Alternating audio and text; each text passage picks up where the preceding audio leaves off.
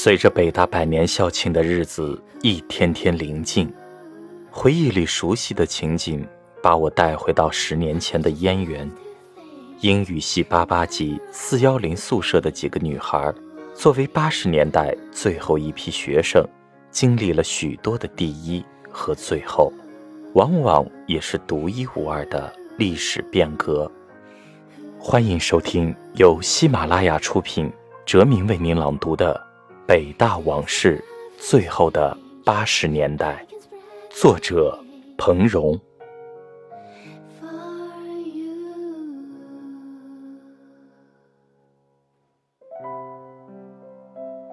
初入燕园，上。我至今清楚地记得自己初入燕园的情景。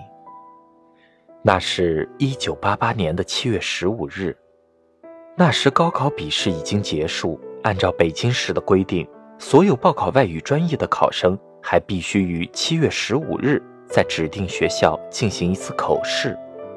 我的第一志愿报的是北大英语系。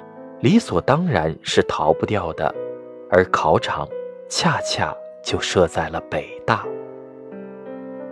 一大早，天阴阴的，似乎要下雨的样子。我按照指点坐三三二路公共汽车，在中关村站下了车，却没看到约好要陪我去参加口试的叶。看看已经过了约定的时间，就径自问询着。向北大南门走去。初见北大南门，颇有些失望。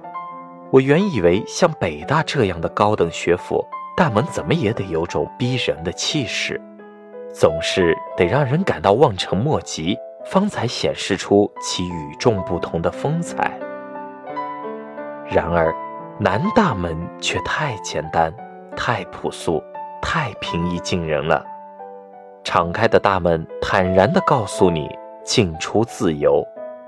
我当时还不能适应这种人人平等的优待。我很快找到了考场四教，几分钟后，也终于匆匆出现了。他说：“我怕你弄错了，原来口试考场都设在民主楼，就坐了两站三三二去了西门那边看了看，一看确实在四教，我又赶紧坐车回来了。”这是我第一次听说学校大的居然要坐公共汽车往返。按顺序，口试一时半会儿还轮不到我，叶就建议先去熟悉一下校园。听他的口气，我嫣然就是北大的一员了。叶和我在中学就是校友，他本是一九八五年考入北大西语系德语专业的，却只用了三年的时间就读完了本科。那天正是他毕业离校的日子，叶说他不单是为了陪我，他自己也要好好的再看看这座园子。